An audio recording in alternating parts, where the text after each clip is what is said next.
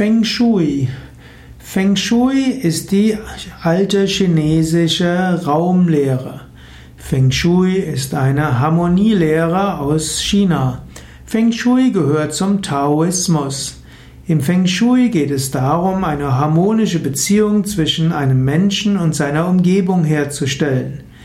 Feng Shui hat verschiedene Aspekte.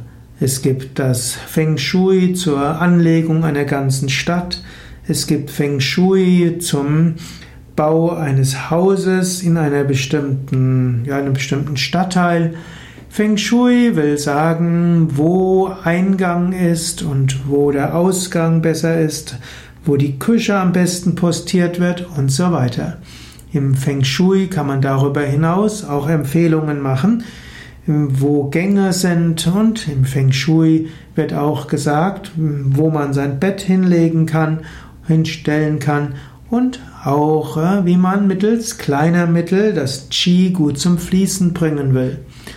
Es gibt mystische Vorstellungen des Feng Shui, dort heißt es, dass Feng Shui die Geister der Luft und des Wasser einem geneigt machen wollen.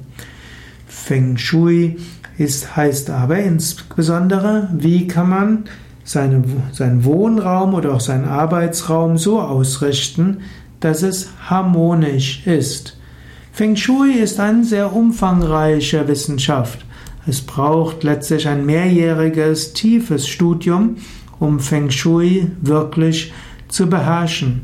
Im Feng Shui spielen die fünf chinesischen Elemente eine Rolle. Man spricht vom klassischen Feng Shui, es gibt auch westliches Feng Shui und Neo Feng Shui. Und so ja, gibt es ja, verschiedene Aspekte hm, von Feng Shui.